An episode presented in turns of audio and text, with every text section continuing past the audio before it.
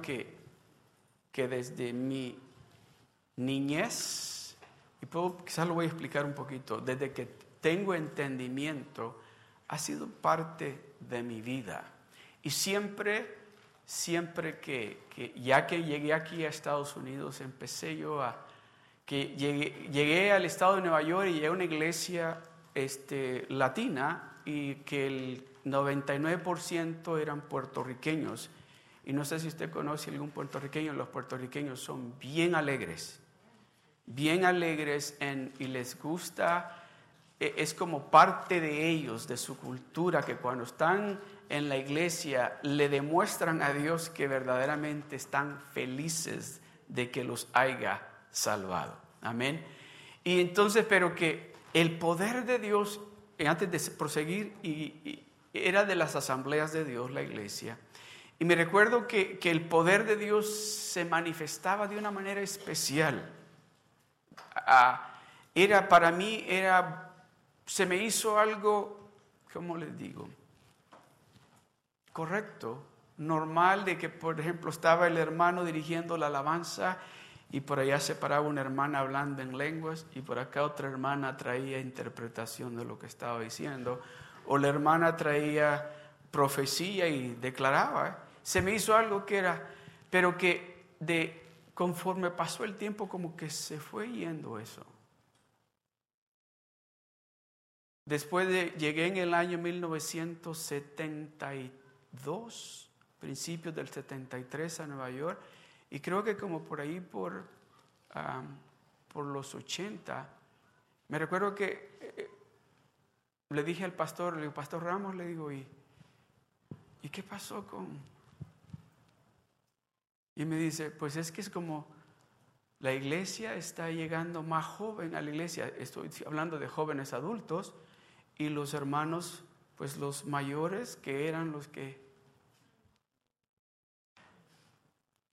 Y se acabó. La iglesia creció, la iglesia creció y se quedó allí.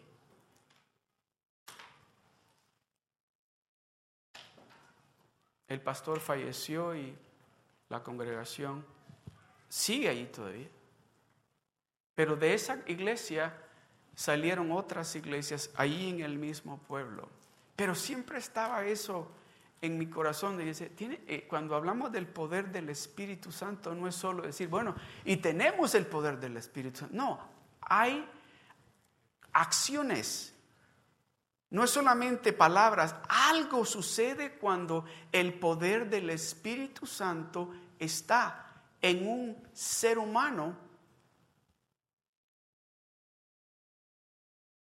Porque ustedes han visto alguna persona endemoniada. ¿Cómo actúan? Oh, pues no, no hablemos de una. Bueno, me fui muy, muy, muy. ¿Han visto una persona borracha? ¿Verdad?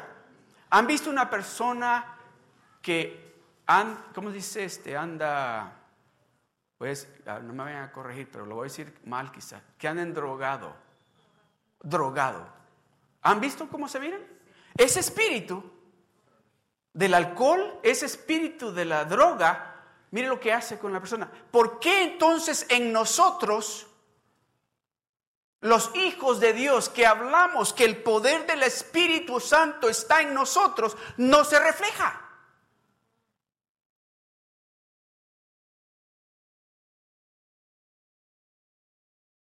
Si somos la iglesia.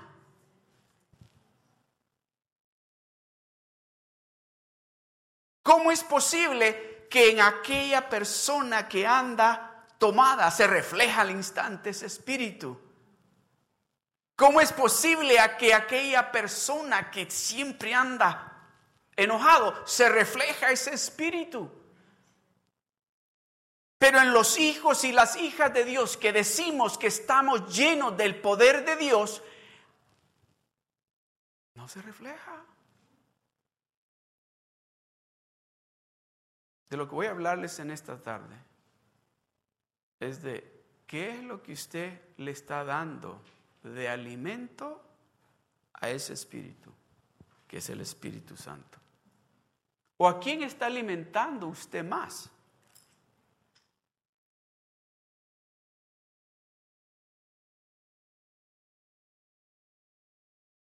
Esta mañana todos desayunamos, ¿verdad? ¿Verdad?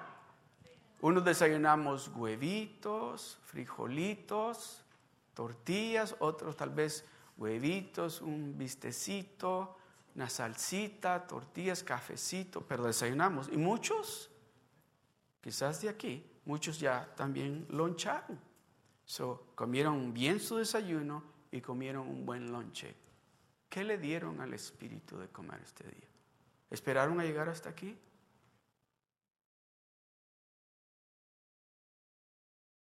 ¿Ya le dieron vitamina C al Espíritu Santo?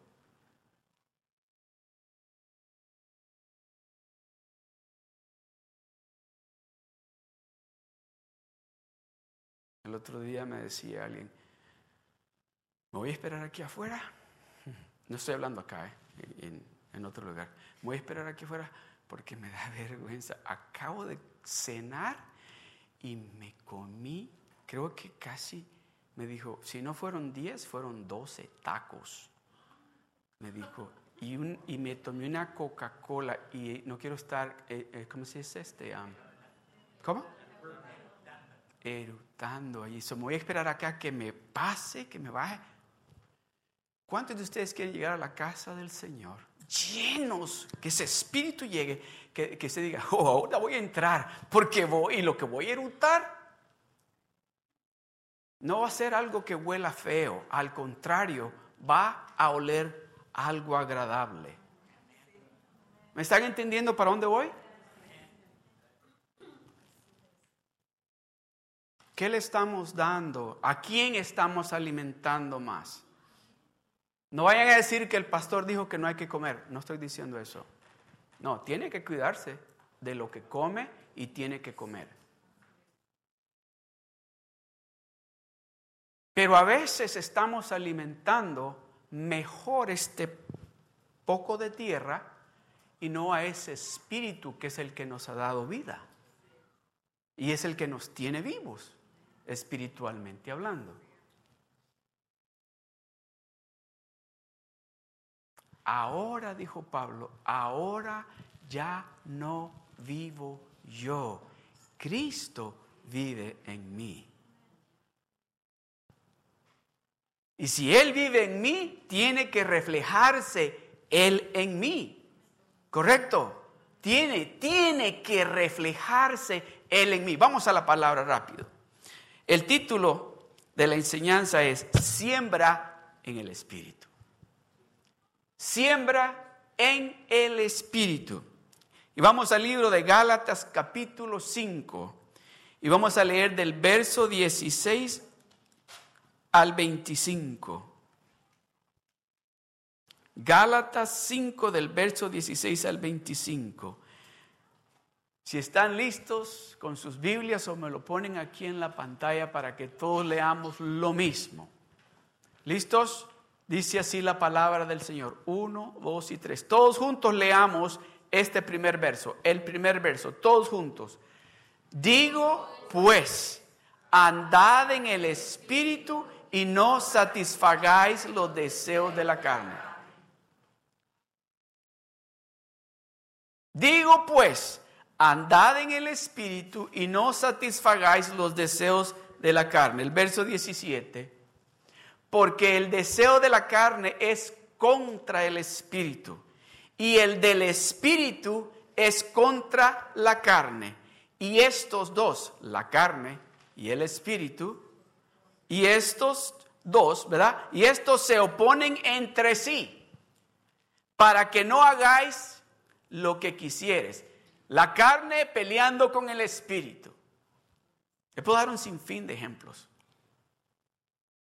Un sinfín de ejemplos de cómo cuando usted le está diciendo a Dios, sí Señor, la carne empieza a decir, ya te estás haciendo muy religioso. ¿Qué es eso de que ya vas a ayunar dos veces a la semana? ¿Qué es eso de estar orando todos los días? ¿Qué es eso de estar leyendo la Biblia todos los días? Y el Espíritu Santo dice, tengo que porque necesito ponerme fuerte. Tengo que fortalecerme, tengo que pasar tiempo escuchando la voz de Dios. Yo necesito escuchar la voz de Dios. Y la carne le dice, pero no has comido. No has comido, ¿no oyes las tripas cómo te hacen? Te está oyendo el vecino, todo el ruido que hacen tus tripas. Come. Y el Espíritu dice, no, no, no, hay que pasar tiempo con Dios. Yo necesito que mi espíritu se fortalezca. ¿Para qué? Para poderte decir a ti que te calles.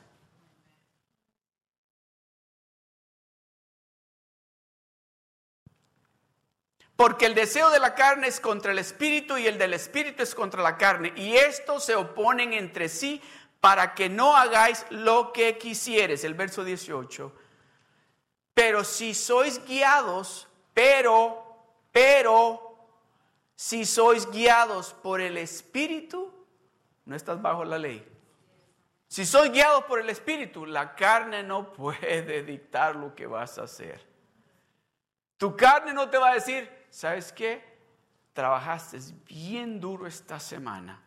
Quédate descansando el domingo. Duerme, te lo mereces. Te lo mereces.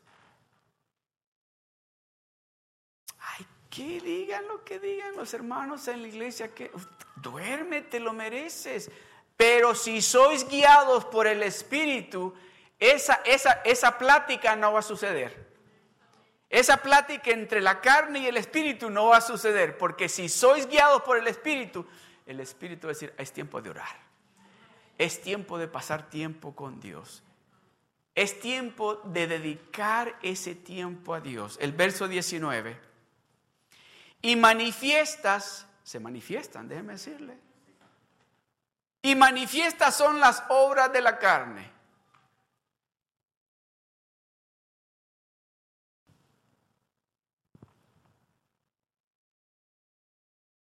Los casados sabemos, ¿verdad? Los que somos padres sabemos que se manifiestan las obras de la carne. Y manifiestas son las obras de la carne, que son, yo creo que aquí sí, pues sí, escuche, adulterio, esos esposos que engañan a las esposas o esposas que engañan a los esposos, fornicación, esas personas que están teniendo relaciones sexuales cuando no se han casado o que tal vez están diciendo, pues solo es un ratito. Inmundicia, lascivia, verso 20. Idolatría, hechicerías, enemistades, pleitos, celos, iras, contiendas, disensiones, herejías, envidias homicidios, esos son todos espíritus. Son los que se, se, manifiestan inmediatamente en la carne. En la carne, borracheras, orgías y cosas semejantes. Bueno, dice, ya ustedes saben todas esas cosas que están pasando. ¿Para qué se las voy a poner todas? Dice, y cosas semejantes a esas. Acerca de las cuales, dice, os amonesto, como ya os lo he dicho antes, que los que practican tales cosas, ¿qué dice? Los que practican tales cosas, esas son las manifestaciones de la carne. ¿Cuáles son las manifestaciones del Espíritu Santo?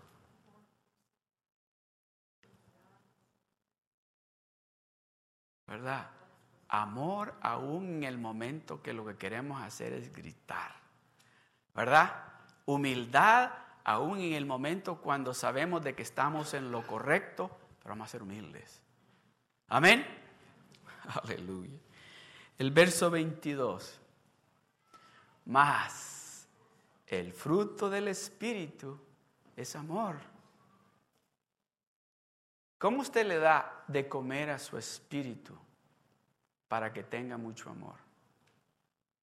¿Cómo usted le da de comer a su espíritu para que haya gozo en usted? Si ese espíritu del amor se tiene que manifestar, Ese espíritu de gozo se tiene que manifestar. Ese espíritu de paz se tiene que manifestar. Ese espíritu de paciencia, de benignidad, de bondad, de fe, tiene que manifestarse en un hijo o en una hija de Dios.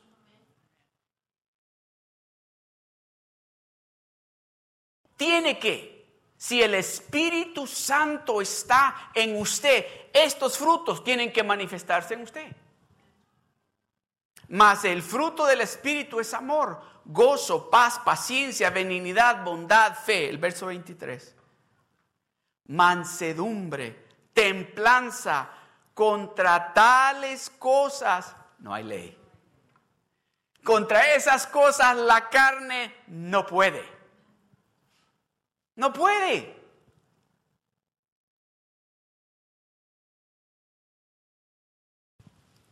¿Qué usted oye cuando yo le digo, por ejemplo, escuche lo que le voy a decir, si yo le digo, ustedes son unos hermanos bien, pero bien humildes, ¿qué oyen?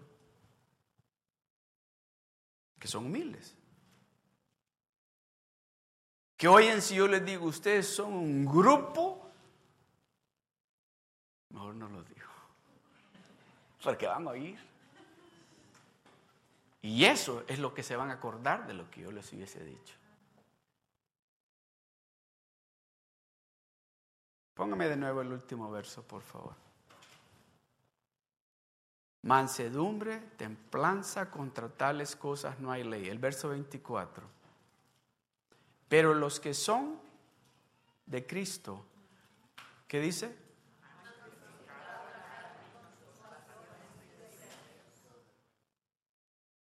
Yo creo que ya puedo dejar de predicar. Si usted es de Cristo, quiere decir que usted crucificó en la cruz con Cristo las pasiones de la carne y sus deseos.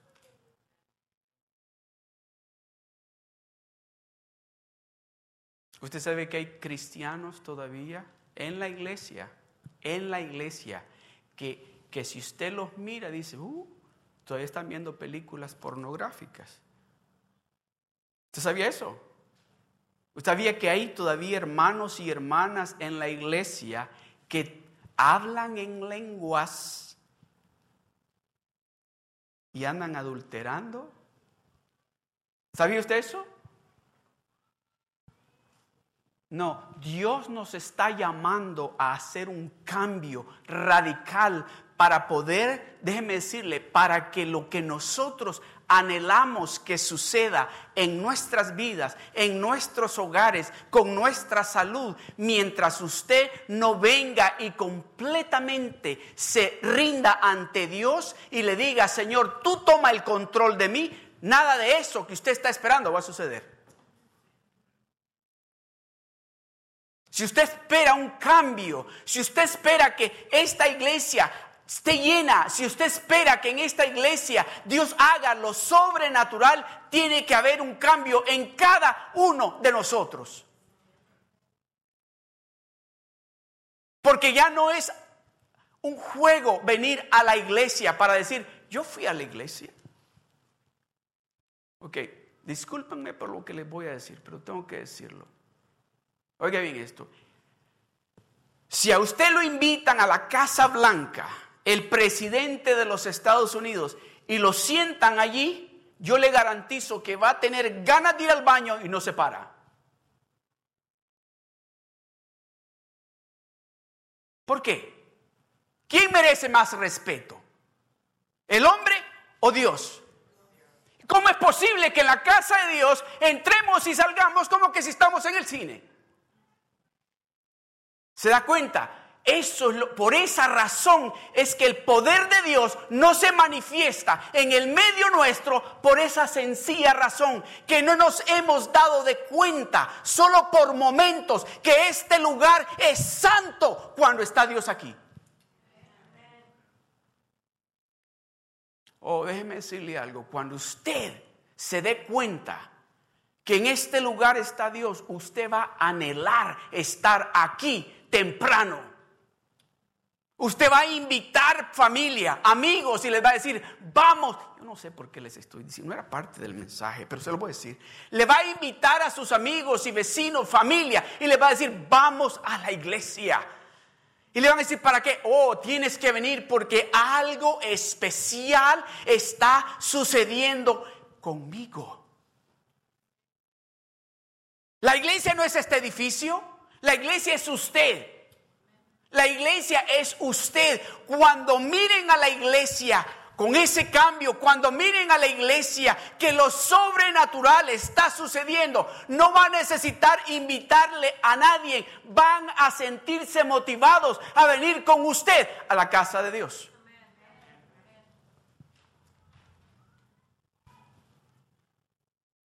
Oh, este año va a ser diferente. Este año va a ser diferente para usted si usted se rinde al 100% ante Dios.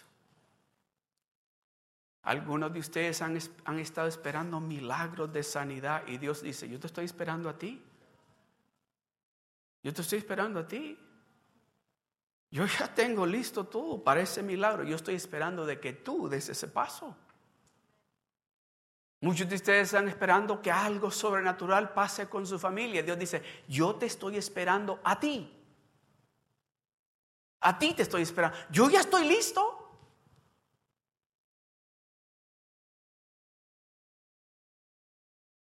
¿Qué es lo que usted está sembrando? ¿Y a dónde? ¿Está sembrando más en la carne o está sembrando más en el espíritu?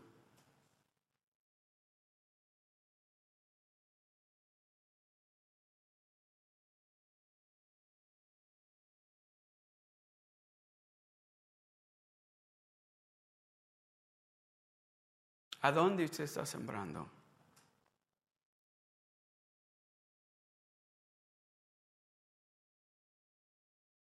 Cuando el poder de Dios empiece, empiece a fluir a través de usted. Oiga bien esto.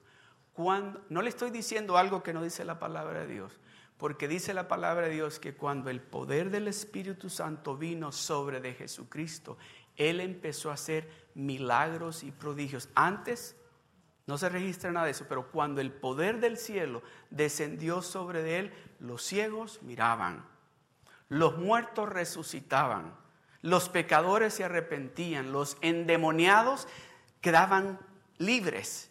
¿Por qué? Por el poder que él había recibido y ese mismo poder de lo alto está sobre de cada uno de nosotros.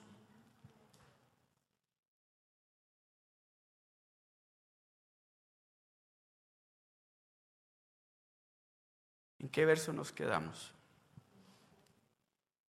¿Cuál? El 24. Pero los que son de Cristo han crucificado la carne con sus pasiones y deseos. El verso 25.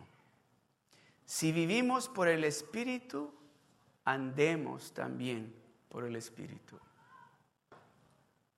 Si vivimos ¿Usted sabía algo de que usted fue diseñado desde el principio? Creo que mi hermano Martín lo mencionó durante. Usted y yo fuimos diseñados para adorar a un Dios que es espíritu, ¿correcto?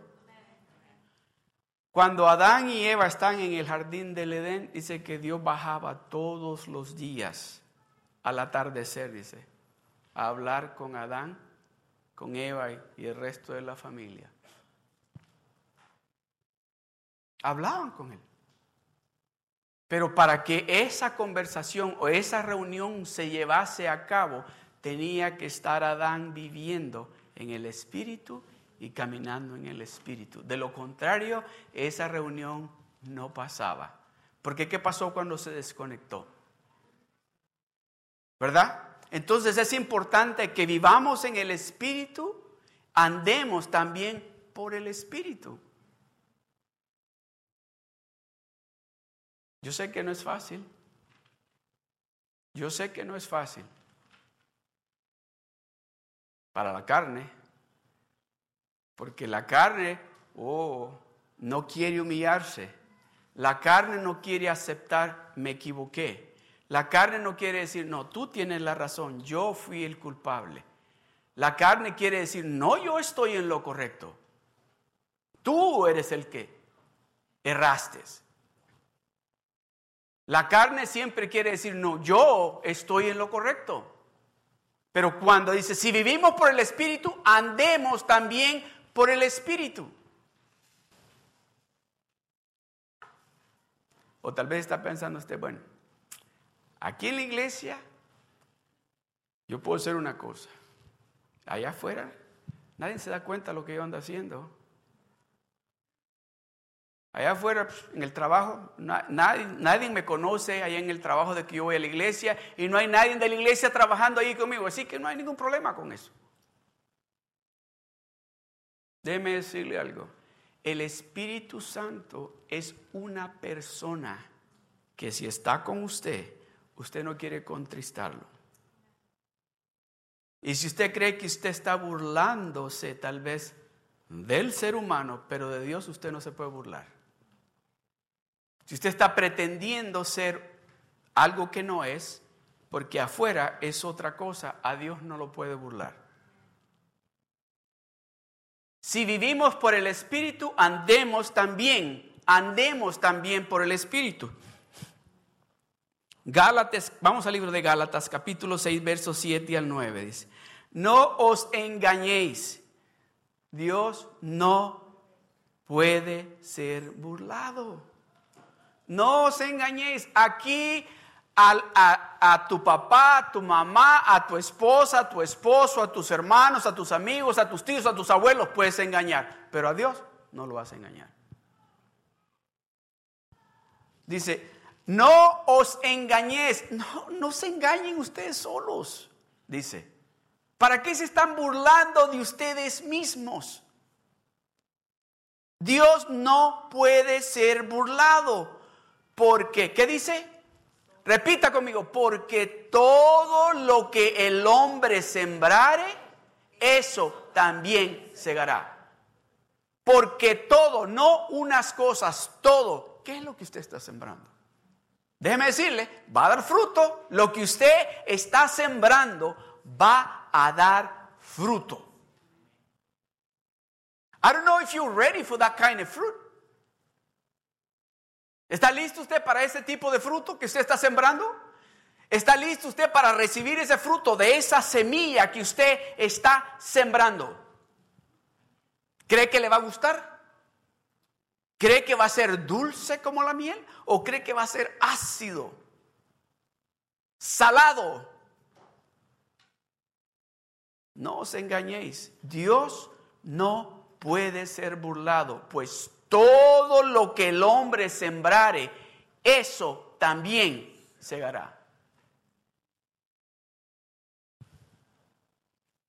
Me recuerdo que cuando, yo cuando empezamos a ir a The Rock, que fue en el año 2000,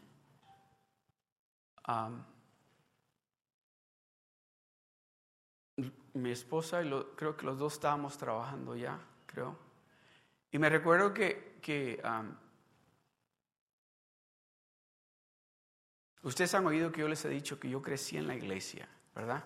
Yo crecí con mi abuela y mi abuela era de las personas que, bueno, ahí, al pie de la letra, ella no trabajaba, pero cuando ella le daban dinero o vendía algo, una gallina o vendía ah, algo de la casa, los diezmos ya para Dios primero.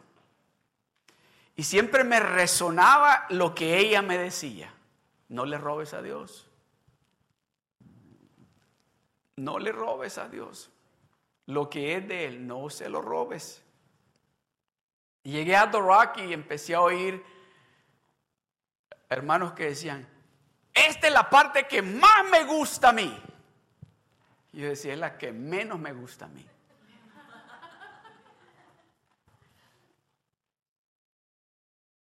Y muchas veces hacía mi diezmo, hacía y decía, ¿tanto? No, si con la mitad de esto. Y hacía el cheque por la mitad. No os engañéis. Dios no puede ser burlado. no os engañéis. A Dios no lo vamos a engañar. Nos estamos burlando de nosotros mismos. Cuando creemos, pues algo estoy dando, decía yo. No os engañéis, Dios no puede ser burlado. Y me recuerdo que, no se me olvida esto, porque empezamos a ir al Worship Center, ¿verdad? Allá en Anaheim. Y pues teníamos servicio en español y luego nos fuimos el miércoles que era el servicio allá en el Worship Center. Y me recuerdo que ese día pues dije yo, ok, para la ofrenda dije, me eché aquí. Estoy seguro, segurísimo que me eché dos billetes de a uno a la bolsa. Dije, para cuando pase los diezmos y la, canasta de los diezmos de ofrenda, me saco los dos dólares y los pongo. Estaba seguro que si usted me hubiese preguntado, ¿cuánto tiene la bolsa derecha? Dos dólares. Seguro. No necesitaba verlo. Cuando llega el tiempo de los diezmos y la ofrenda y pasa la canasta y yo saco la, meto la mano y hago así, pero ya se me fueron de la mano. No eran de a uno, eran dos días veinte. Y el asunto es que el Ujier va rápido. Y yo le hermano, hermano, hermano, y ni me escuchó. Dos billetes de a 20 se me fueron. Yo lo que quería era dar dos dólares. Oh, no os engañéis. No os engañéis. Dios no puede ser burlado. ¿A dónde está sembrando usted más? No os engañéis, Dios no puede ser burlado. El que se está burlando de usted mismo es usted. Dios no puede ser burlado. Dios no puede ser burlado. No se engañen, no nos engañemos a nosotros mismos, porque Dios no puede ser burlado.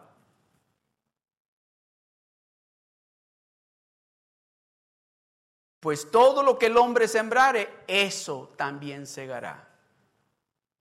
Pues todo lo que el hombre sembrare, eso también segará. Déjeme decirle, cuando me acordé, y no fue ese domingo, porque si les digo que fue ese día, les estuviera mintiendo. No fue ese domingo que se me fueron los dos de uno. Me pasé como dos semanas, honestamente, como dos semanas. Digo, no lo puedo creer.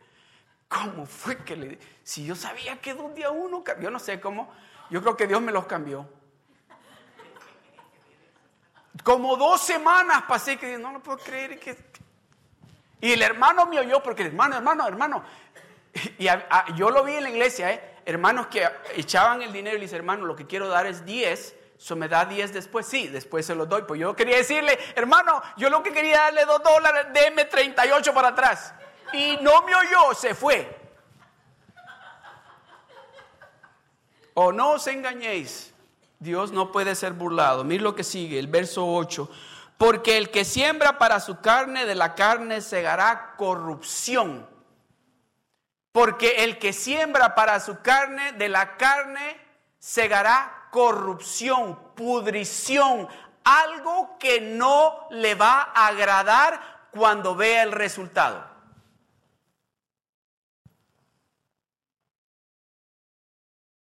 Porque el que siembra para su carne, de la carne segará corrupción mas el que siembra para el Espíritu, del Espíritu segará vida eterna.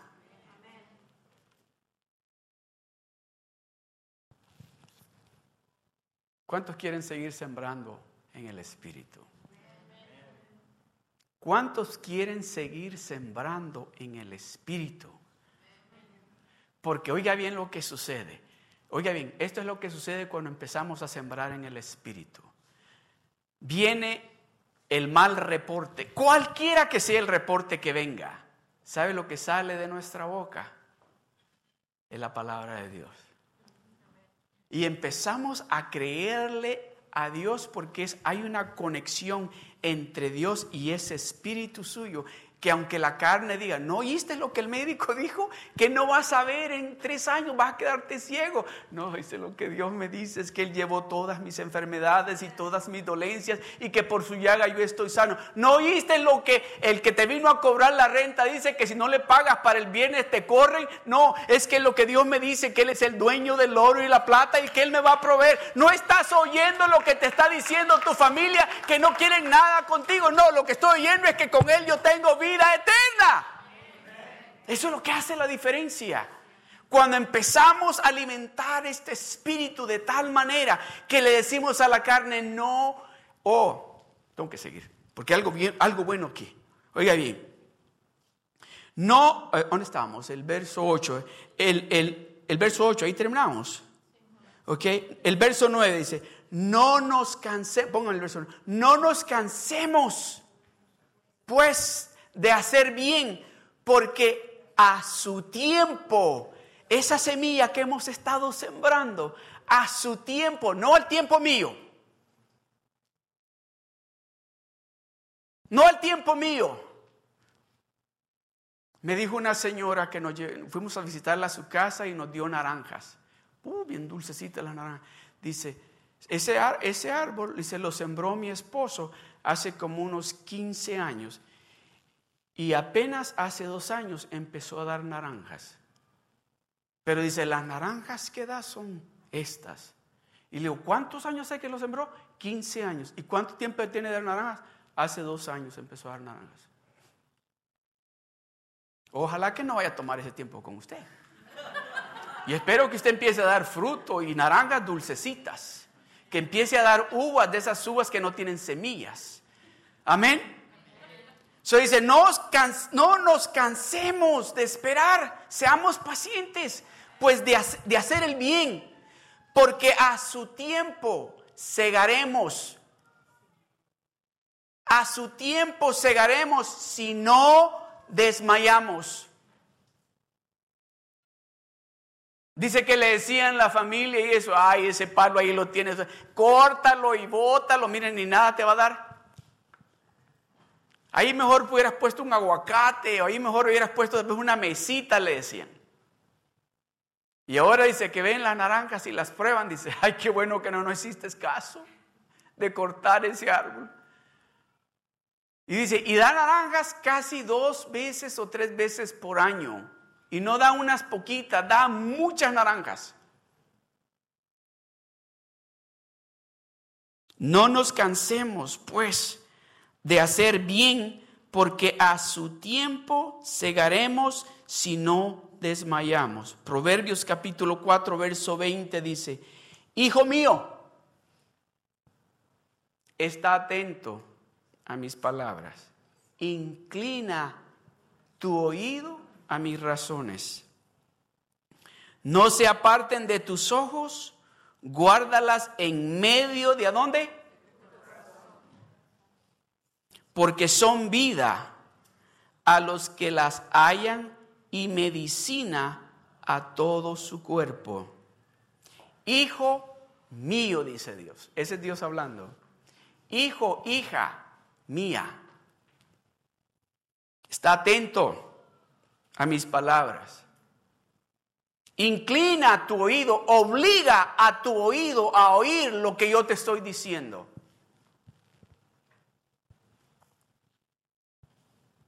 No se aparten de tus ojos. Lo que yo te estoy diciendo, manténlos en tus ojos y ponlos en tu corazón.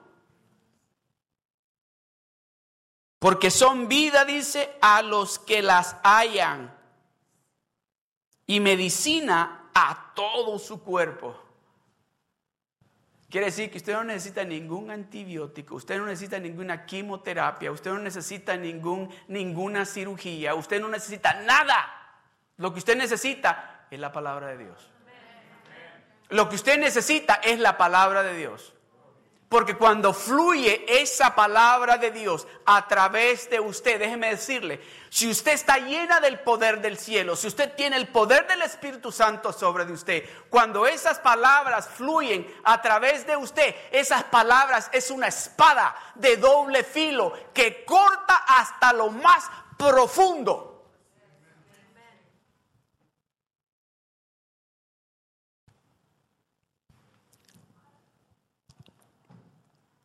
El verso 23 del mismo capítulo 4 dice, y sobre toda cosa guardada, guarda tu corazón, porque de él mana la vida.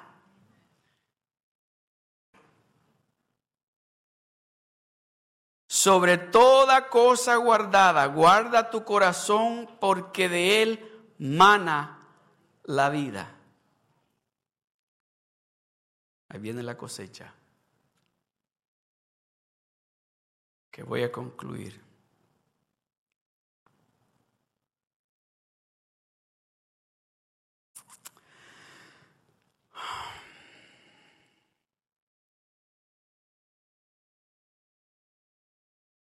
Voy a concluir con esto.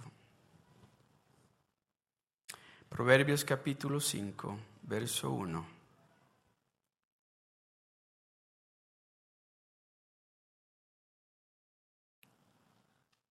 Proverbios capítulo 5, verso 1. Hijo mío,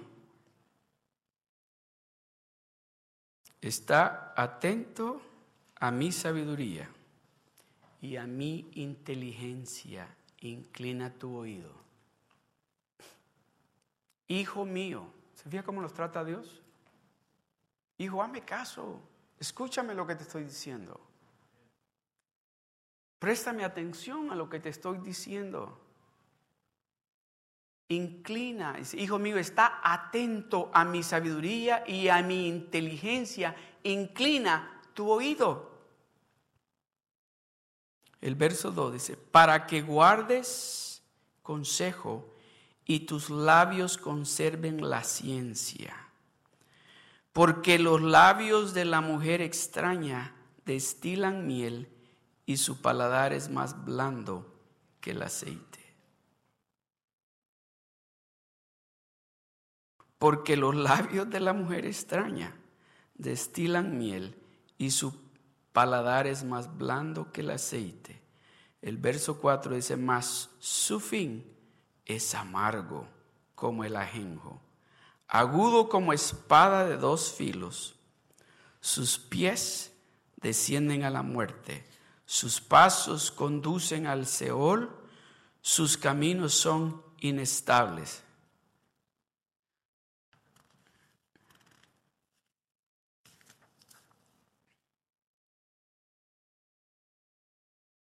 No los conocerás si no, si no considerares el camino de vida.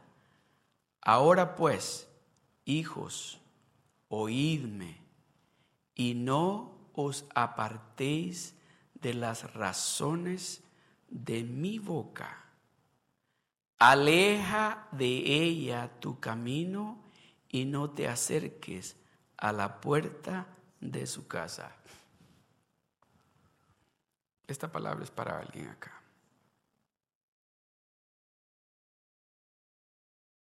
Con esto voy a concluir.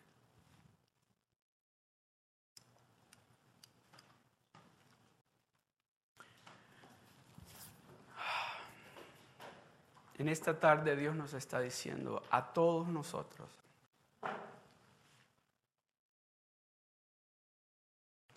que sigamos sembrando en el espíritu o que dejemos de sembrar en la carne. Si usted ha estado sembrando en la carne, Dios en esta tarde le está diciendo, si sigues sembrando en la carne, vas a cosechar corrupción, pudrición, algo que no te va a agradar.